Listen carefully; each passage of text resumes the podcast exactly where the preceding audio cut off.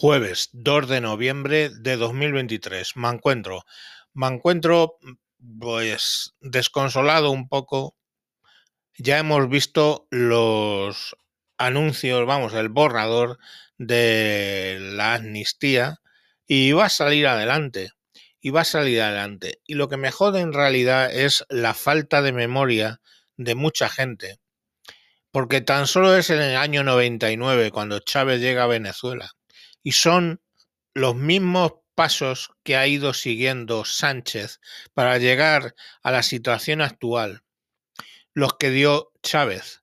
Eh, Venezuela se vino abajo en el momento que consiguieron el control del equivalente del tribunal, del tribunal constitucional, cosa que ya ha conseguido Sánchez. Sánchez va a sacar la ley de amnistía, se va a decir se va a proponer por el parte del PP que es inconstitucional, y lo es, básicamente un tribunal constitucional neutro daría como resultado que eso es una ley anticonstitucional, porque la Constitución en principio lo prohíbe.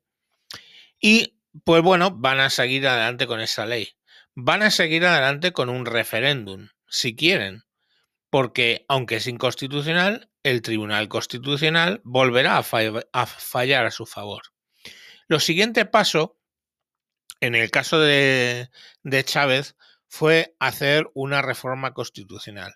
Gracias a Dios, eh, la reforma constitucional en España es muy complicada porque necesitas para eh, cambiar la parte no protegida tres quintos y para cambiar la parte protegida donde está la corona, etcétera, pues necesitas tres quintos en el Parlamento y en el Senado, luego unas elecciones, o sea, disolver las cámaras, eh, un referéndum, elecciones de nuevo y el, nuevo gobierno, aparte de el del referéndum hacer el cambio constitucional, el nuevo gobierno tiene que volver a tener tres quintos para hacer ese cambio. Eso en principio no va a pasar. ¿Qué es lo que puede hacer eh, ahora la izquierda, esta loca que nos gobierna? Bueno, pueden sacar, lo primero van a ser leyes habilitantes. Leyes habilitantes que hagan que el Ejecutivo no dependa. Eso ya se ha hecho en otros eh, en otras ocasiones, tanto en Venezuela como en otros muchos sitios, conseguir quitar el Parlamento del medio. Eh, el cielo es el límite. Ya os digo que en el momento que tú te haces con los tribunales que tienen que vigilar que la constitución se cumpla, ya puedes hacer lo que te dé la gana. Locuras como mm, hacer un parlamento paralelo como se hizo en Venezuela cuando perdieron unas elecciones pese a todo pronóstico. ¿Por qué no? Cualquier cosa cabe hoy por hoy en estos en esta en estas leyes. Cualquier cosa cabe en esta situación. Y pues bueno, dicen, no, bueno, pues no les votemos, votar cuando quedan cuatro años. La jugada, desde luego, puede ser volver a hacer unas elecciones donde eh, pues desaparezcan partidos y desaparezcan eh, candidatos cosa que se hizo perfectamente en Ecuador, en Bolivia, en, la propia Venezuela, ¿no? Si pongamos por caso, cogen y todo lo que sea a la derecha de, del PP prohíben esos partidos, solo les queda votar al PP. ¿Y por qué no? Pueden prohibir y poner ruedas en los palos al PP. Insisto, tienes al Tribunal Constitucional de tu lado, vas a tener de tu lado al, Consejo General del Poder Judicial, vas a tener leyes habilitantes que le van a permitir al Ejecutivo saltarse el Parlamento y el Senado, que de hecho en gran medida ya lo hacen con los decretos ley, pero puede ser algo más allá. Y básicamente es destruir totalmente lo que es España y el concepto de España. ¿Y qué vamos a? ¿Qué van a hacer? ¿Levantarse los militares? Mira, el dolor que genera y la pérdida que genera una, un levantamiento violento, hoy por hoy ese sufrimiento no supera al sufrimiento que tienen. Es decir, mientras a ellos les paguen y todo ese tema, pues las cosas van a seguir. Va a seguir así.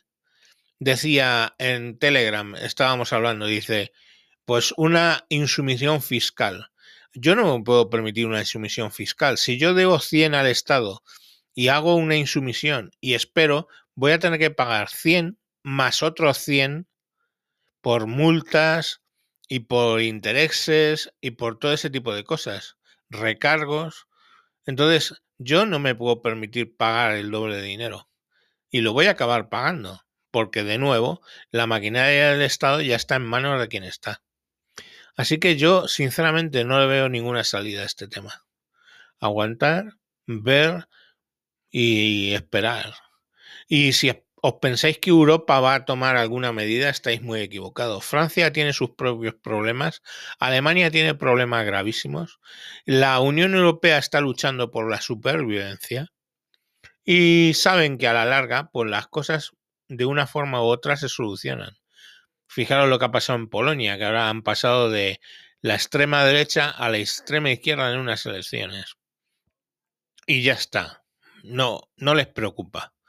Y aunque le preocupase quién nos va a ayudar, Francia, que hemos estado eh, eh, eh, desde, siempre han, estado mm, tratando de quedarse con España desde Felipe V, por Dios. Entonces, bueno, pues no esperéis ahí. Alemania, Alemania, hemos estado en, en, guerra con Alemania desde que al Martín Lutero se le ocurrió hacer una reforma de la iglesia. Mm, eh, nadie en Europa nos tiene mucha estima. Nadie. Bueno, sí, Portugal, quizá Grecia, Italia. Eh, Sabéis cómo nos llaman, ¿no? Los pigs. Los cerdos. Pues chico, no le veo la solución, la verdad. Eh, alguien me decía, dice, Menos mal que tenemos el euro, si no estaríamos en un 2000% de inflación. Mm, sí, pero el Banco Central Europeo lo que está permitiendo es que nosotros nos endeudemos más allá de toda lógica y más allá de lo que nos podemos permitir. Y sigue creciendo la deuda en España. ¿Y el Banco Central Europeo hace qué? Dice, en 2024 van a poner el freno. 2024. Para 2024 ya la situación en España está solucionada. Solucionada entre comillas, ¿entendéis? Ya eh, habrá un poder absoluto y les dará exactamente igual quién eh, la deuda, la moneda, todo. Que, ahora mismo, en esta situación, ¿qué les impide al gobierno de ultraizquierda coger y sacarnos de la Unión Europea y del euro? Nada, eso no está en la Constitución. Eso lo pueden hacer de un día para otro. Un referéndum con la mayoría de ellos a favor y ya está. O ni siquiera un referéndum, ya os digo, leyes habilitantes y directamente el Ejecutivo toma la, decisión y el Parlamento a verlas venir. Entonces, no os imagináis el problema que supone porque España no tiene los poderes realmente separados, el ejecutivo, el legislativo y sobre todo el judicial. Tú votas una vez y eso ya sirve para todo. Y todo sale en cadena desde que tú has puesto un voto para el Partido Socialista, pongamos por caso. Entonces, eh, aquí no hay los frenos que puedes hacer. El cuarto poder, los medios y la prensa, comprados con dinero del Estado, toma, anuncios del Estado es lo que está manteniendo televisiones, periódicos y todos ahí a comer. O veis mucha oposición, pongamos por caso, en el ABC o en el mundo. Ah, publican cuatro noticias, cuatro tontadas que no van a ningún lado. Internet, pues ahí, ahí habéis visto los presupuestos del ministerio en cargo que tienen lo de eh, la Asociación de Cibervigilantes o no sé qué, que se dedican básicamente a vigilar que en redes sociales y en YouTube, Twitch, etcétera, no haya eh, contestación y poner denuncias masivas por gente que sale ahí opinando. Este podcast, ¿creéis? Lo escucháis 700. aunque lo escuchases 700.000, ¿qué pasaría? Nada, les da igual. Que lloren, que griten. Y el día que, me, que les moleste, nos cierran el canal. A mí, o a Infoblogger, o a quien sea. Pero ¿quién crees que escapa del poder absoluto? Absolutamente nadie. Pues bueno, chicos, eh, por cierto, pues, podréis seguir contestando de que estoy exagerando, de que no es verdad nada de esto, lo que vosotros queráis. Ahí tenéis los comentarios para poner lo que os salga de las pelotas. Pero, como dice la frase castellana, arrieritos somos y en el camino nos encontraremos. Y cuando llegue la situación en la que veáis que se prohíben partidos políticos, que se prohíben a determinados líderes hablar, se, censura no ya en los medios mainstream, sino en el propio Internet y todo eso, pues ojalá, ojalá que algunos se acuerde de lo que yo decía aquí. Y nada, sin más voy a terminar con un saludo a dos médicos, un matrimonio que me escucha desde la Marazuela en Las Rosas, que creo que me escuchan bastante.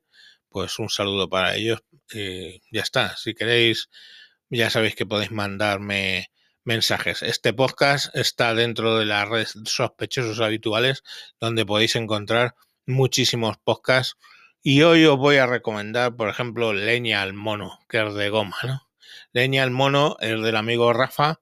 Y bueno, pues eh, toca la tecnología y también las realidades de este país desde una óptica mm, muy cercana a lo que pueda ser mío y la tecnología pues desde una óptica digamos cambiante porque cada día le interesa una cosa. Lo dicho, lo tenéis en sospechosos habituales, buscáis si queréis leña al mono y os aparecerá el, el podcast de Rafa Ontivero. Venga, un saludo. Adiós.